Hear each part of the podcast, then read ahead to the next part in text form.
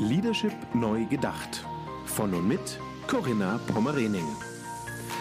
Der Podcast über Führung, Change, Transformation und New Work. Für Führungskräfte, Macher und Gamechanger, die den Wandel im Finanzsektor aktiv vorantreiben. Diese Folge wird Ihnen präsentiert von Cisco.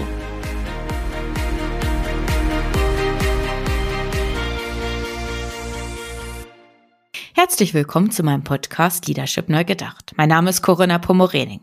Ja, und ich denke, es ist an der Zeit, heute mal über IT-Sicherheit zu sprechen wenn Sie es vielleicht auch schon einmal erfahren oder wahrgenommen haben, einmal im Jahr, da erscheint der Bericht zur Lage der IT-Sicherheit in Deutschland.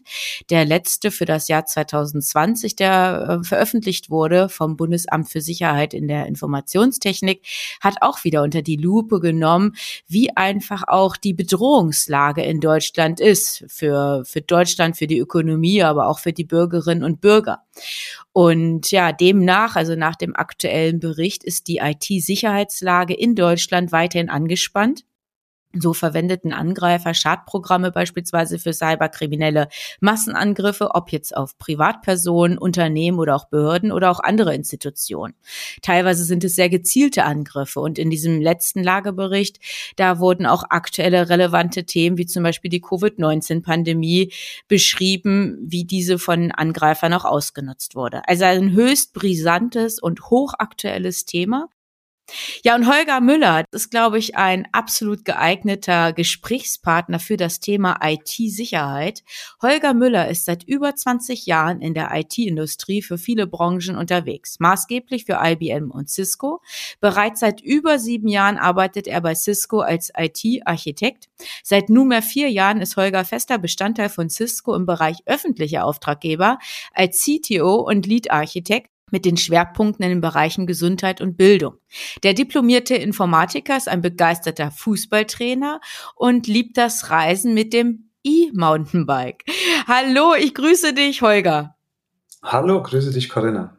Holger, ganz lieben Dank, dass du dir die Zeit nimmst und gesagt hast, ja, sehr gern will ich hier ein Stück weit auch mit aufklären oder auch sensibilisieren, denn dieses Thema, das ist so wichtig, ja, eigentlich wie nie zuvor. Und wir müssen uns alle auf ähm, Entscheiderebene im Management mit diesem Themenfeld beschäftigen. Und wir brauchen da ein gewisses Know-how, um auch die richtigen Weichenstellungen vorzunehmen. Also von daher ganz herzlichen Dank. Und ich habe jetzt eben gerade diesen Bundesbericht erwähnt, den, den Lagebericht IT-Sicherheit in Deutschland. Aber Holger, wollen wir einfach mal damit starten, dass ich die Frage, warum ist es tatsächlich fünf vor zwölf, endlich IT und IT-Sicherheit neu zu denken? Kannst du vielleicht so ein bisschen auf die aktuelle Bedrohungslage Herbst 2021 eingehen? Ja, sehr gerne. Ähm, um ganz ehrlich zu sein, ich weiß gar nicht, ob es fünf vor zwölf ist oder vielleicht sogar schon zwölf Uhr. Okay. Ähm, gerade die letzten Tage und auch gerade heute sind wieder Meldungen reingekommen, dass es erfolgreiche Angriffe in Deutschland gegeben hat. Ähm, die Universität äh, von Leipzig ähm, hat gerade berichtet, dass ihr Institut für medizinische Informatik angegriffen wurde. Es wurden wertvolle Daten verschlüsselt und nach eigenen Angaben dauert die Wiederherstellung nur einige Wochen. Das Gleiche hatten wir vor wenigen Tagen, ähm, dass es einen Cyberangriff auf die SRH-Klinik in Baden-Württemberg gab die bestätigen, dass sie komplett offline arbeiten. Das heißt, man muss sich vorstellen, die Kliniken sind in die Steinzeit zurückgeschossen worden. Das heißt, die nehmen wieder Bleistift und Papier. Oh. Und es betrifft mhm. sogar den ihren angeschlossenen Hochschulen äh, und alle Kliniken im Verbund gleichermaßen. Das heißt, wir haben es eigentlich nicht mit fünf vor zwölf zu tun, sondern aus meiner Sicht haben wir zwölf Uhr. Und ich bin der Meinung, wir sind gerade an einem Wendepunkt entweder gewöhnen uns wir als Gesellschaft an diese Informationen, das dann in den Nachrichten und vielleicht abends in den Tagesthemen dann heißt, das sind das Unternehmen, diese kritische Infrastruktur, diese Uniklinikum wurde betroffen und die Notaufnahme musste vom Netz genommen werden, wie zum Beispiel das beim Uniklinikum Düsseldorf passiert ist vor wenigen Monaten.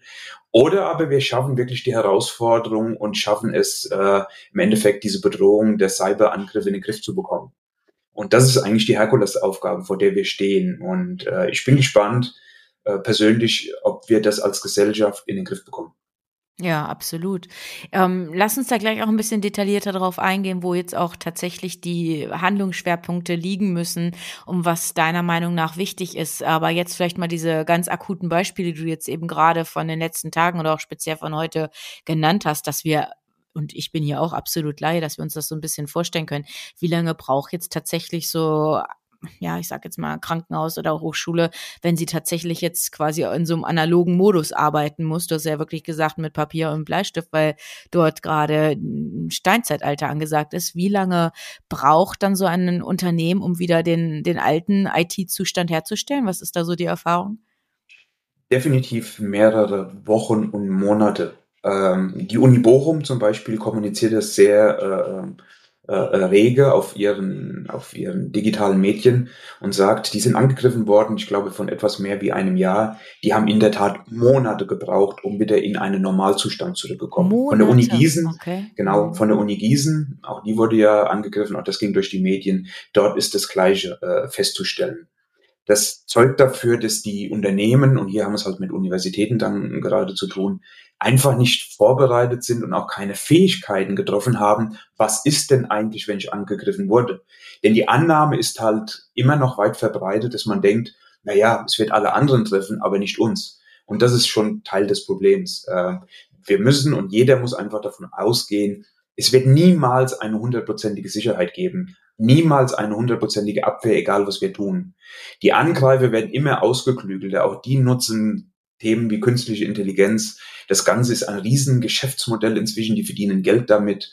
Und man muss einfach verstehen, das sind keine, in der Regel keine gezielte Angriffe, sondern die gehen einfach vor und schauen, wo sind Lücken, wo sind Möglichkeiten, wo sie eindringen können, bleiben dann meistens unentdeckt mehrere Wochen und Monate für den Betreiber der Infrastruktur äh, ein Stück weit äh, in dem Klinikum oder in der, in der Technologie verhaftet. Und dann, wenn der Kunde es dann feststellt, indem verschiedene Systeme verschlüsselt wurden, dann äh, ist der Schaden schon viel zu groß. Und das ist halt Teil des Problems und deshalb ist da ein Umdenken äh, auf breiter Front eigentlich gefordert. Hm. Zu diesem Umdenken gehört ja auch, dass tatsächlich IT-Sicherheit mehr und mehr zu einer Managementaufgabe werden muss, die auch gesamtorganisatorisch gedacht oder auch entwickelt werden muss. Also dass es nicht mehr so eine einzelne separate Disziplin, so eine einzelne Satellit ist, der irgendwo ähm, behandelt wird, sondern hier wirklich, du hattest gerade auch gesagt, integraler Bestandteil ist. Kannst du uns das so ein bisschen ausführen, was genau darunter zu verstehen ist und was dann auch der Blick in die Zukunft bedeutet? Ja, absolut. Das, was du ansprichst, ist wahrscheinlich der wichtigste Punkt überhaupt. Nämlich das Spagat was eigentlich jedes Unternehmen, jede Einrichtung, jede Universität, jede Uniklinik hat, nämlich neue Digitalisierungsvorhaben, dann den Besitz von kritischen und sensiblen Daten, den Einsatz von neuen Technologien wie Cloud, was alles da so äh, im Moment möglich ist, dann die zunehmende Vernetzung im Gesundheitswesen, der Behörden, ähm, innerhalb äh, von Unternehmen und gerade diesen Defizit an Informationssicherheit spielt natürlich den Angreifern in die Karten. Und deshalb braucht es einfach diesen unbedingten Willen aller Beteiligung, Beteiligten, diese Gefährdung erstmal ernst zu nehmen. Und das fängt halt an, dass das Management, eine Geschäftsführung sensibilisiert ist für das Thema und das Thema dementsprechend die gleiche Gewichtung gibt wie zum Beispiel Arbeitssicherheit oder Datenschutz. Das ist ein systematisches Handlungsfeld, was nicht rein in die IT zu verordnen ist, sondern es fängt an mit der Geschäftsführung, die das Thema ernst nimmt und auch diesen Wandel dann ganzheitlich organisationsübergreifend vorantreibt. Mhm. Das hat was mit zu tun, mit entsprechende Fähigkeiten aufzubauen. Ich muss Leute befähigen, diesen Wandel voranzutreiben. Ich muss neue Rollen etablieren, die ich eventuell heute im Unternehmen äh, überhaupt nicht habe. Ich muss äh, eine Kultur äh, etablieren, die es mir auch zulässt, Risiken zu identifizieren. Allzu oft stelle ich fest, dass eine Kultur vorherrscht, wo Risiken, die wir durch Technologien aufdecken können, äh, verdeckt werden. Man will gar nicht wissen, wo man angreifbar ist äh, und, und, und verschleiert das ein Stück weit. Aber warum? Und deshalb sage ich das. Holger, warum? Was sind da die, die Gründe, die Beweggründe, so zu agieren? Naja, du kannst dir vorstellen, wenn wir einem Security-Architekten oder einem Security-Admin aufzeigen, wo er gerade angegriffen wird, dann haben die immer Angst, dass mit dem Finger auf sie gezeigt wird. Ja, okay. Wir haben den Job in der mhm. Vergangenheit nicht richtig nicht, gemacht. Nicht oder wir haben das, korrekt, korrekt. Das hat auch immer was äh, mit Ängste zu tun, das ganze Thema. Und deshalb geht das nur top-down aus einer Geschäftsführung, dass die endlich das Thema ernst nehmen, dementsprechend auch die finanziellen Mittel zur Verfügung stellen in dieses Thema, um dieses Neudenken, wie ich immer sage, dann auch voranzutreiben. Das muss gestaltet werden. Mhm. Holger, früher oder teilweise auch in einzelnen Unternehmen leider heute noch, da wurde ja IT-Sicherheit eher stiefmütterlich behandelt oder vielleicht auch als notwendiges Übel dann betrachtet, eingestuft. Natürlich habe ich jetzt schon deine ersten Ausführungen auch ein Stück weit wahrgenommen und kann das auch soweit interpretieren. Aber vielleicht kannst du noch mal sagen, welche Priorität sollte IT-Sicherheit heute grundsätzlich in Unternehmen haben? Ja, also am besten finde ich erstmal den Allianz Risikobarometer, der jedes Jahr veröffentlicht wird und der fragt alle Unternehmen weltweit, auch in Deutschland, was sind eigentlich die größten Risiken für euer Unternehmen? Und im Jahre 2020 war das Thema Cyberrisiko sogar auf Platz eins. Platz Durch die Corona, ja, okay. ja absolut. Durch die Corona-Pandemie ist das jetzt auf Platz zwei gerutscht. Und auch in Deutschland ist das mit 48 Prozent absolut Platz zwei. Das heißt, eigentlich haben alle verstanden und die Erkenntnis ist da, dass das Cyberrisiko eine Riesenbedrohung ist. Es fehlt aber im Endeffekt das Verständnis, wie ich es umsetzen muss. Und auch der Gesetzgeber hat es erkannt. Äh, ich nenne mal ein paar Beispiele gerade aus dem Bereich, den ich betreue. Wir haben das Krankenhaus Zukunftsgesetz für die Kliniken, wo das Thema IT-Sicherheit ein absoluten Schwerpunkt ist und allen Fördervorhaben drin ist. Wir haben das Thema Kritis, wo spezielle alle, die unter kritische Infrastruktur fallen, äh, ein Stück weit sich äh, an einen branchenspezifischen Sicherheitsstandard anlehnen sollen und auch das umsetzen müssen und auditiert werden alle zwei Jahre. Wir haben das IT-Sicherheitsgesetz 2.0, was äh, sogar sehr neu im äh, diesem Jahr veröffentlicht wurde. Hier wird der Schwerpunkt gesetzt auf die Einführung von Fähigkeiten der Angriffserkennung und Beseitigung. Denn alle haben erkannt, in der Vergangenheit hat man immer nur sich fokussiert auf die Prävention. Man hat also die Wände dicker und höher gebaut, immer in der Hoffnung, es wird schon nichts passieren. Man hat aber erkannt, dass es genau keine hundertprozentige Sicherheit gibt und deshalb hat der Gesetzgeber das jetzt auch zwingend für alle auferlegt, diese Fähigkeiten aufzubauen und wird es auch auditieren. Jetzt kommt aber genau das Problem, dass sich meistens in einem Unternehmen ein Informationssicherheitsbeauftragter damit beschäftigt und es liegt die ganze Fokussierung darauf, diese Compliance-Regeln und Gesetzesregeln umzusetzen. Und ich stelle dann immer wieder fest, dass die Kunden mir bestätigen, es steht der nächste Audit an und es wird alles getan, diesen Audit äh, zu bestehen, meistens mit Auflagen. Es gibt ja immer Verbesserungsmöglichkeiten. Und nach diesem Audit ähm, legt man die Hände wieder in den Schoß und denkt, oh, ging ja nochmal gut, wir haben es geschafft. Hm, okay, also keine proaktive Haltung, sondern eher man reagiert dann auf dieses Audit und wenn man das dann überstanden hat, dann ja, dann hat es wieder äh, weniger Priorität ist die Fokussierung wieder weg, die Dringlichkeit ist weg. Und ich sage immer, ein bestandener Audit sagt überhaupt nichts darüber aus, wie groß wirklich euer Cyberrisiko ist und auf welchem Pulverfass jemand sitzt. Weil es ja auch ein Stück weit vergangenheitsbetrachtet ist, oder? Korrekt, korrekt. Und es wird halt immer nur geschaut, sind die Gesetzesregelungen, die Sicherheitsvorschriften umgesetzt. Aber ich sage dann immer, schalte doch bitte mal Licht an. Denn nehmen wir mal Beispiel das Netzwerk. Das Netzwerk ist ja wie das Nervensystem von, von jeder IT und das Netzwerk sieht halt alles. Und ich sage, das Erste, was ich jedem empfehle, ist einfach mal vier Wochen durch eine geeignete Technologie zu monitoren, was passiert eigentlich in meinem Netzwerk. In meinem Netzwerk, Richtung Internet, vielleicht in, in, in Universitätskliniken oder allgemeinen Kliniken, in den medizinischen vernetzten Geräten, in der Gebäudeleittechnik und schaut da mal, welche Auffälligkeiten ihr findet, die darauf hindeuten, dass hier definitiv ein Angreifer schon unterwegs ist. Und dort, wo wir sowas machen, das erzeugt immer sofort für Aufsehen. Denn da erstellen wir meistens einen Bericht für eine Geschäftsführung, der dann ganz klar mal aufzeigt, ähm, evidenzbasiert, wo sind bereits Auffälligkeiten zu sehen, wo ist ein Angriff längst vorbereitet, welche Geräte sind maßgeblich risikobehaftet, weil sie vielleicht die letzten zwei Jahre keine Sicherheitsupdates eingespielt wurden und, und, und. Und das schafft dann meistens für Sensibilisierung und Transparenz viel mehr als irgendein Audit. Du hattest eben dieses Sicherheitsgesetz auch erwähnt und hattest auch gesagt, dass jetzt viel stärker auch diese Differenzierung zwischen Prävention und Krise und Angriff dann auch beleuchtet oder auch berücksichtigt wird mit diesem Gesetz, ob man dem dann auch nachkommen mhm. will. Kannst du uns das vielleicht nochmal in dieser differenzierten Betrachtung weiter erläutern? Worauf kommt es jeweils an? Also einmal Prävention und einmal dann Krise, Angriff? Genau. Also grundsätzlich ist erstmal zu verstehen, was ich den Kunden immer sagen, sie sollen raus aus dieser reinen Compliance-Fokussierung und denke, ich muss den nächsten Compliance-Audit bestehen, sondern in eine kontinuierliche Cyberrisiko-Minimierung.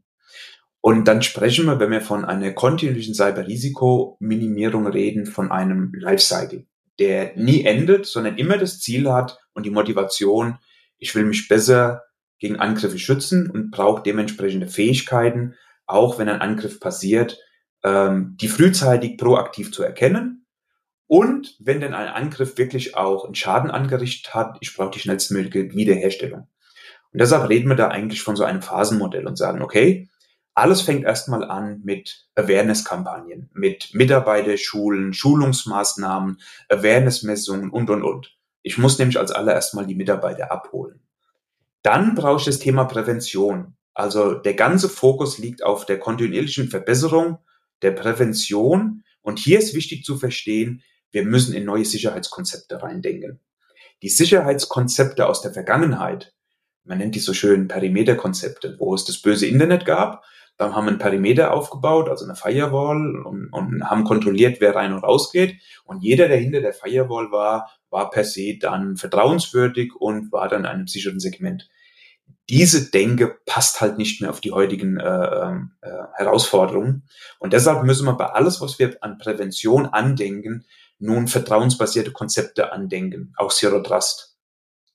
Und die meisten Kunden tun sich dort schon mal schwer, den Begriff Zero Trust für sich umzusetzen und es bleibt meistens für die Kunden, zumindest bestätigen mir die Kunden das, für sie einfach nur ein Passwort. Ja, die Bitte hätte ich jetzt auch, lieber Holger. Erklär's doch gleich mal an der Stelle. Was ist das Sicherheitskonzept Zero Trust? Also Zero Trust, da muss man als allererstes mal verstehen, Zero Trust ist ein Lifestyle, ist eine Reise, ist keine Technologie und, und, und definitiv auch kein Ziel, was ich irgendwie erreichen äh, möchte. Wenn ich mit Lifestyle, von Lifestyle rede, dann, dann mache ich gerne immer die Analogie, äh, zur, ich möchte in Zukunft gesund leben. Also ich möchte nicht erst irgendwie äh, zum Arzt gehen, wenn ich krank, die ganze Fokussierung auf, wenn, was mache ich, wenn ich krank bin, sondern ich habe eine Lebenseinstellung, um zu sagen, ich will eigentlich jeden Tag meine Gesundheit verbessern oder meine Gesundheit erhalten. Das ist Zero Trust. So, und Zero Trust gilt es dementsprechend als Lifestyle in einem Unternehmen zu etablieren und sagt nichts anderes. Meine Motivation beziehe ich daraus, eine kontinuierliche Minimierung des Cyberrisikos zu etablieren. Und die technologische Fähigkeiten, die helfen mir dann Zero Trust Konzepte durch verschiedene Architekturen zu realisieren.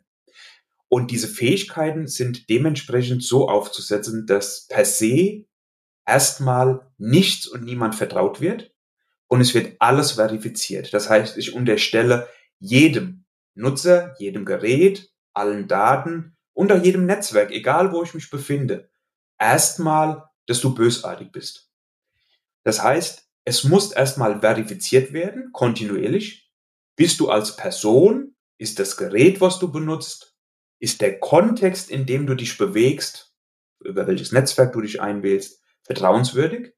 Und dann bekomme ich nur einen bedarfsgerechten Zugriff auf die Daten, auf die Anwendungen, auf die Geräten, die für mich in meinem Kontext erforderlich sind.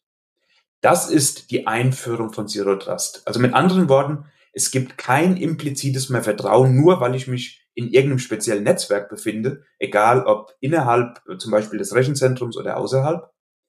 Der Fokus liegt nicht mehr länger auf dem Schutz von irgendeinem Netzwerk, sondern auf dem Schutz der Daten, der Endgeräte und der Applikationen, die ich nutzen will.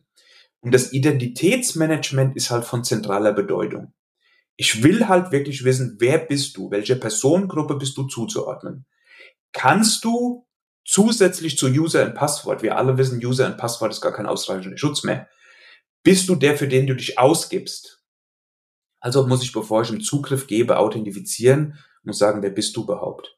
Will feststellen, in welchem Kontext bewegst du dich. Also bist du gerade im Homeoffice, bist du im Firmennetzwerk, bist du beim Starbucks oder bist du auf einem Kongress? Wo bist du? Je nachdem, welchen Kontext ich habe, bekommt der anderen Zugriffsrechte. Ah, okay. Hm. Okay, das steckt also dahinter. Es ist einfach ein Umdenken, wo ich sage, du bist erstmal Vertrauens, äh, äh, du musst erstmal dein Vertrauen unter Beweis stellen, bevor du nur den Zugriff bekommst, der für deinen Bedarf auch wichtig ist. Aber du hattest vorhin gesagt, das ist jetzt nur die Konzepte, die wir brauchen zur Prävention. Aber das IT-Sicherheitsgesetz genau zielt natürlich auf die Detektion und Reaktion, also auf die Erkennung und Reaktion. Ja, also wenn dann Krise durch Angriff dann erfolgt, ja. Korrekt. Ich will halt proaktiv erkennen. Wenn man doch weiß, ein Angreifer ist Wochen und Monate unentdeckt in seinem Netzwerk, in seiner IT unterwegs, dann will ich das doch bitte proaktiv erkennen, bevor der Schaden überhaupt entsteht und will dann eventuell ähm, ein, ein schadhaftes Endgerät, ein Server in Quarantäne setzen, will es abtrennen, damit überhaupt kein Schaden entsteht. Und das will ich halt proaktiv erkennen. Und will auch dementsprechend zeitnah darauf reagieren können. Und ich muss natürlich auch sicherstellen, wenn ein Schaden entstanden wurde, habe ich die entsprechende Alarmpläne? Wann muss ich in die Öffentlichkeit gehen? Wann muss ich die Geschäftsführung informieren? Das hat ja riesen Auswirkungen, das darf man nicht vergessen. Und dort setzt halt das IT-Sicherheitsgesetz an mit Meldepflichten und, und, und, mit Fähigkeiten der Erkennung. Und das ist äh, ein ganz großer Baustein, der wichtig ist, aber wo die meisten sich noch sehr, sehr, sehr schwer tun. Ja, lass uns doch da gleich nochmal direkt anknüpfen, Holger. Also falls es doch einmal genau dazu kommt, also ein Angriff, der Krisenfall tritt ein. Ein IT-Angriff kann ja auch schnell wirklich zu einem weitreichenden Reputationsdilemma werden, wenn dann auch dieser Angriff schlecht oder unzureichend gemanagt wird. Worauf kommt es in einer solchen Bedrohungslage an? Vielleicht kannst du da so ein bisschen aus deiner Erfahrung auch berichten. Naja, wichtig ist erstmal, dass ich diese Fähigkeiten etabliere. Um zu sagen, okay, ich bin erstmal gewillt, diese Fähigkeiten überhaupt aufzubauen. Und zwar technologisch, aber auch organisatorisch in die entsprechenden Prozesse etablieren. Man spricht dann ganz schnell von einem Security Operations Center oder, von einem CERT, Cyber Emergency Response Team. Und ähm, nicht jeder kann und muss auch so einen SOC aufbauen, weil die meisten haben gar nicht die Fähigkeiten, weil ich muss ja das Know-how auch haben und du kannst dir vorstellen, ähm, solche Spezialisten sind im Markt nahezu nicht zu bekommen. Also schon mal das erste zu überlegen, welche Fähigkeiten brauche ich dann, äh, welche Organisatoren, Prozesse muss ich etablieren, in-house, was muss ich rausgeben und vor allen Dingen, welche technische Fähigkeiten brauche ich. Und dann gilt es darum, auch erstmal so eine Schnittstelle, eine Rolle im eigenen Unternehmen zu etablieren. So, und aus der Praxis kann ich dir sagen, wenn ich dann mit Kunden das diskutiere und sage, wie müsst ihr euch aufstellen, was muss eine Geschäftsführung wissen, dann schreiben wir dann ganz schnell mal eine Hausnummer da dran und sagen, okay, ihr müsst zumindest eine Rolle etablieren, die das in der Organisation verantwortet, sowohl die Erkennung als auch die Alarmierung, das Berichten zur Geschäftsführung und, und, und auch wenn ihr das nach außen gebt, ihr braucht jemand, der die Verantwortung dafür hat. Gleichzeitig, entweder baut ihr es selbst auf oder ihr gebt es nach außen. Und ich gebe dir mal eine Hausnummer, dann reden wir ganz schnell mal von einer halben Million pro Jahr, was das kostet. Das ist das, was ein Unternehmen, ein Klinikum, eine Behörde investieren muss, um diese Fähigkeiten zu etablieren. Mhm. Und dann stellt sich natürlich ganz schnell die Frage, bleiben wir bei einer, bei einer Klinik, wow, eine halbe Million pro Jahr für diese Fähigkeiten. Hm, das Geld könnte ich natürlich für ein MRT oder was auch immer viel besser benutzen. Hm. Und dann ist dann erstmal die Frage, bin ich gewillt, überhaupt in das Thema rein zu investieren, weil ich es benötige oder mache ich dann doch wieder die Augen zu? Weil ich es doch nicht priorisiere, ja. Mhm. Korrekt, weil wir reden dann doch schon hier über, über Geld, was einfach jährlich und immer wieder weiter zur Verfügung gestellt wird. Und das Problem ist halt hier, dass viele ähm, Fördermaßnahmen dann auch den Kunden helfen, das für drei Jahre zum Beispiel ein Stück weit zu etablieren, die aber dann vor der Frage stehen, was passiert dann im Jahr vier? Wer finanziert mir das dann? Also deshalb gilt es erstmal, ähm, diese Fähigkeiten aufzubauen und zu etablieren. Und wenn ich die dann habe, dann ist es ganz wichtig, Notfallpläne, Alarmierung, Die meisten haben ja ein Risikomanagement. Die haben das für äh, jetzt für Pandemien, die haben das für Feuer, die haben das für alle möglichen Szenarien. Was die nicht haben, ist diese Risikomanagement für Cyberangriffe. Okay. Das fehlt mhm. komplett. Und deshalb gilt es dort, das Ganze zu integrieren. Also es nützt nicht allein nur die Technik zu haben, sondern ich muss das im Risikomanagement integrieren. Aber Holger, wird sowas nicht genau in einem Audit dann auch abgefragt? Also das hätte ich jetzt so als Laie angenommen.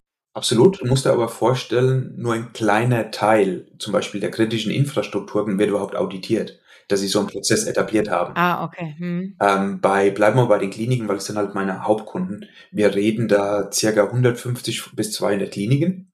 Wir haben aber in Deutschland 2000. So, und jetzt haben wir das IT-Sicherheitsgesetz, was eigentlich für alle Kliniken das zur Auflage macht. Aber die werden nicht wirklich auditiert, sondern das sind Empfehlungen.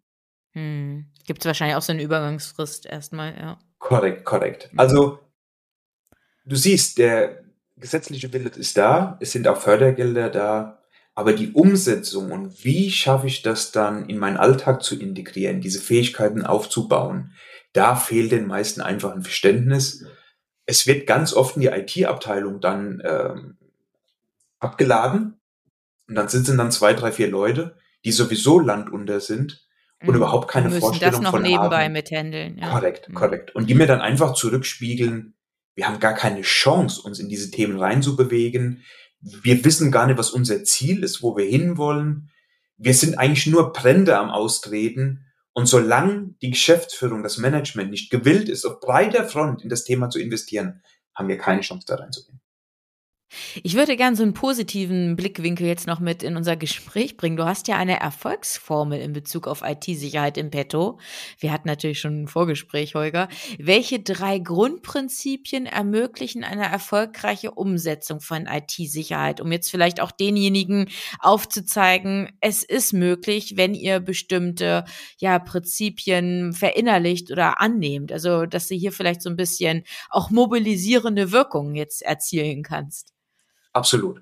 Und damit fängt meistens alles an, dass ich denen erstmal eine Zielsetzung an die Hand gebe und sagen, was ist dann eine erfolgreiche Umsetzung von IT-Sicherheit und was sind die drei Grundprinzipien?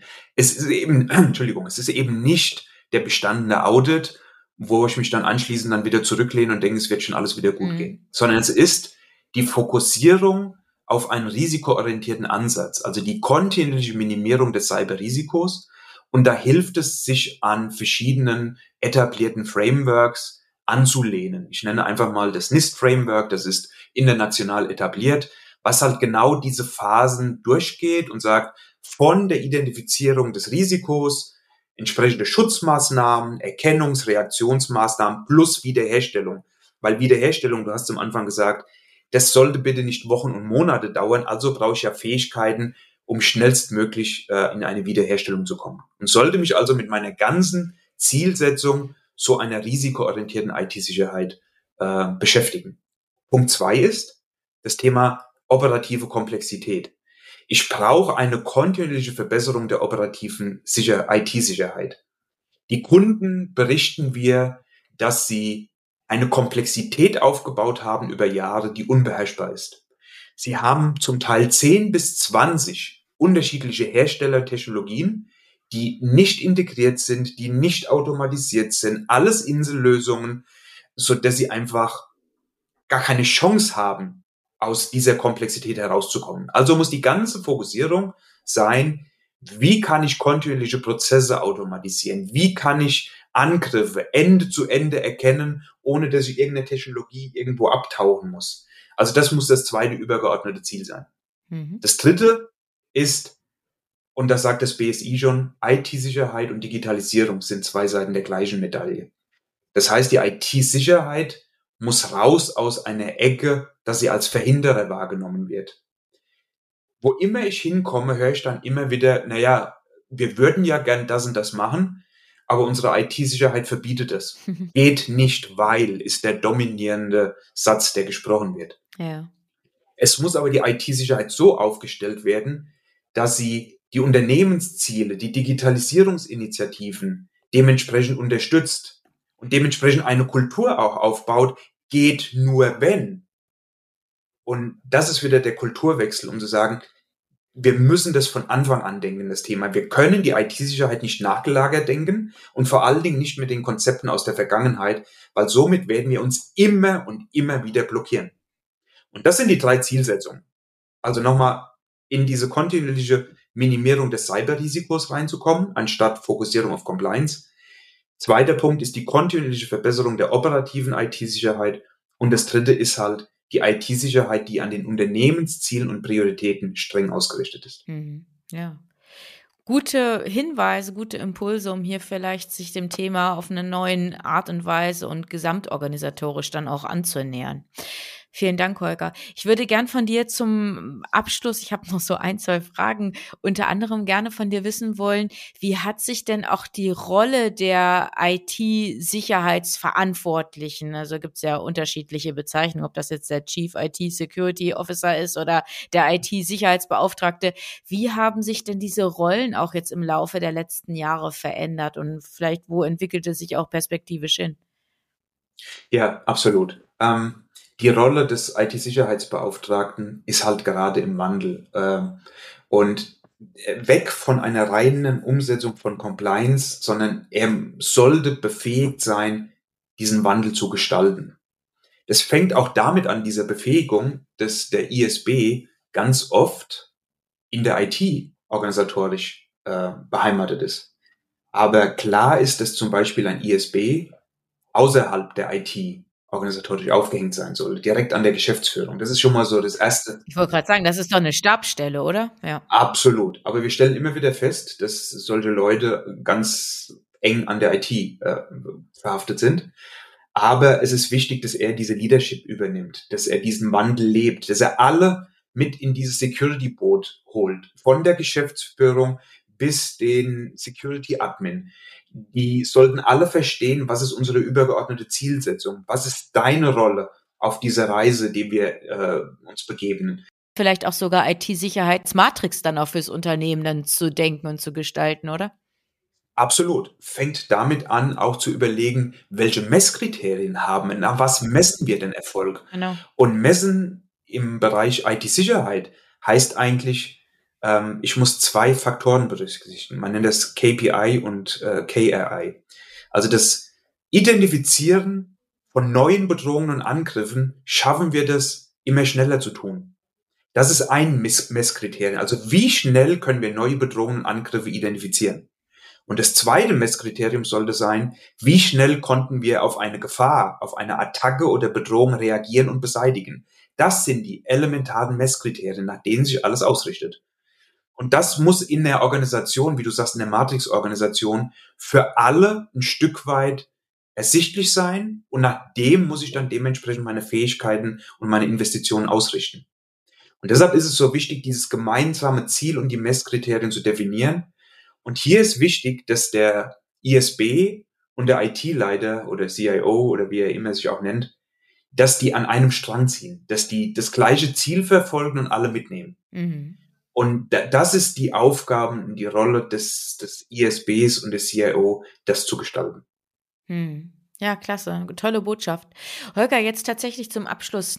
Welche strategischen Maßnahmen sollten erfolgen, wenn sich ein Unternehmen ja jetzt wirklich verändern möchte, in diesen Prozess reingehen will und die eigene IT-Sicherheit neu denken will? Gibt es eine sinnvolle Vorgehensweise? Also du hattest ja vorhin noch mal so ein Phasenmodell erwähnt.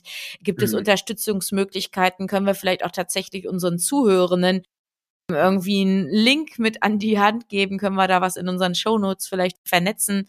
Hast du vielleicht auch so noch eine Botschaft? Das wäre so meine Abschlussfrage an dich.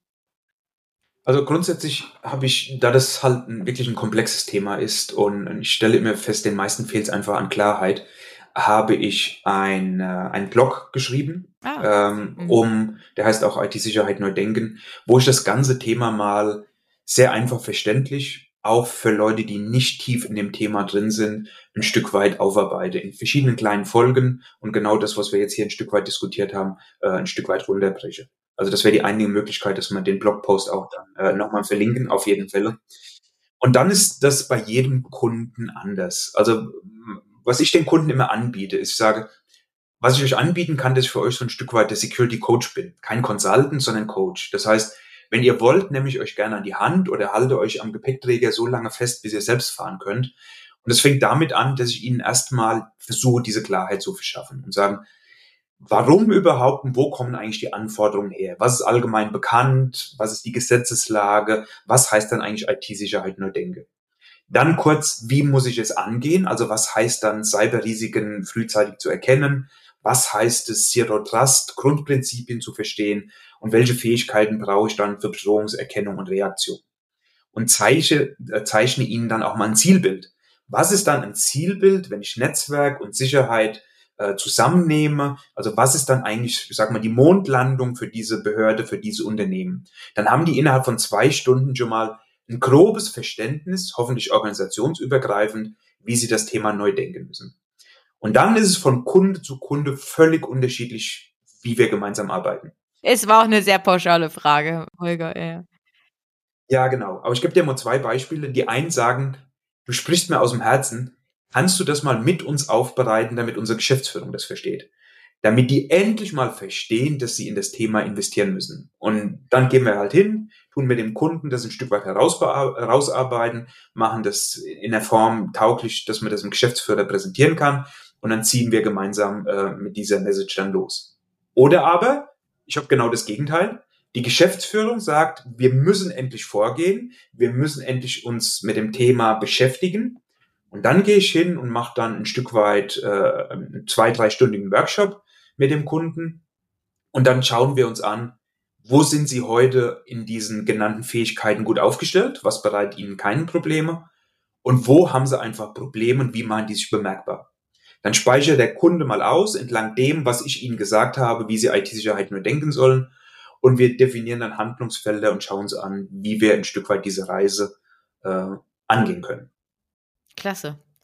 Holger, das war wirklich ein sehr wertvoller Abschluss, dass du hier auch noch mal so ein Stück weit ja Mut gemacht hast, sich diesen Dingen zu stellen. Und jetzt wollen wir doch einen positiven Abschluss nehmen. Es ist fünf vor zwölf oder es gibt da noch einen gewissen Handlungsspielraum, aber es gilt dann tatsächlich jetzt die Dinge in die Hand zu nehmen und dann, wie du gesagt hast, ja, das nicht zu klein oder singulär zu betrachten, sondern wirklich Managementaufgabe, ganzheitlich, gesamtorganisatorisch. Ich denke, das ist so eine ganz zentrale Botschaft und das wirklich nicht als notwendiges Übel zu betrachten oder als, als Prüfungsaufgabe, sondern wirklich, es gehört zu einem kontinuierlichen Prozess einfach dazu.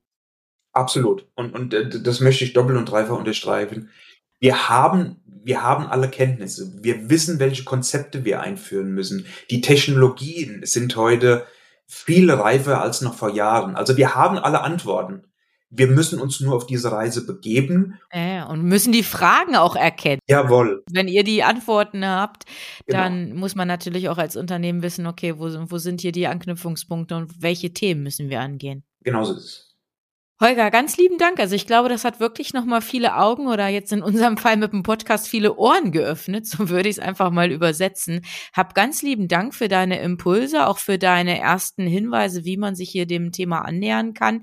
Wir verlinken, wie eben gerade schon erwähnt, deinen Blog und wer da sich auch vielleicht direkt mit dir austauschen möchte, kann das natürlich sehr gerne machen.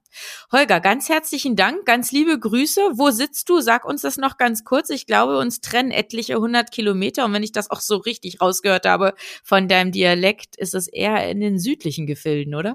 Ja, genau. Erstmal danke, dass ich dein Gast sein durfte. Und Sehr ja, gern. an meinem Dialekt, äh, den ich nicht schaffe, ganz zu verbergen, hast du sicherlich gemerkt, dass ich in Hessen beheimatet bin. Ich ja. wohne in Limburg an der Lahn. Oh, schön. Möglicherweise bekannt durch den Protzbischof. Der hat indirekt Marketing für Limburg an der Lahn gemacht. Der eine oder andere kennt vielleicht den Limburger Dom. Also vielleicht ja. weiß dann jemand ziemlich in der Mitte von Deutschland. Ja, ich war auch tatsächlich schon mal in Limburg. Sehr positive Erinnerung. Prima, alles Gute für dich. Viel Erfolg vor allem bei deinen Projekten und dass du es schaffst, viele Unternehmen in diesem, ja, in diesem Prozess und in diesem Wandel tatsächlich erfolgreich zu begleiten, zu unterstützen. Und ich fand auch dein Bild, wie du dich siehst als Coach, fand ich hier wirklich sehr zuträglich. Vielen Dank. Gerne. Holger, und an unsere Zuhörenden, alles Gute für Sie. Ja, reflektieren Sie vielleicht das eine oder andere hier zum Thema IT, IT-Sicherheit und scheuen Sie sich nicht, diese wichtigen, essentiellen Themen anzugehen. Alles Gute, bis bald. Wie sind Ihre Erfahrungen zu dem Thema in dieser Episode? Schreiben Sie gerne eine E-Mail an mail at corinna-pommerening.de oder als Nachricht über LinkedIn oder Xing. Besuchen Sie auch sehr gerne die gleichnamige geschlossene Facebook-Gruppe von Corinna Pommerening und hören Sie wieder rein, wenn eine neue Folge von Leadership neu gedacht auf Sie wartet. Unterstützt von Cisco, Ihr Partner für die digitale Transformation im Finanzsektor.